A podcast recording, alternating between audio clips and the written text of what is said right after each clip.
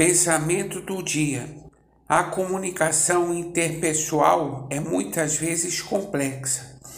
Nem sempre compreendemos o que foi dito.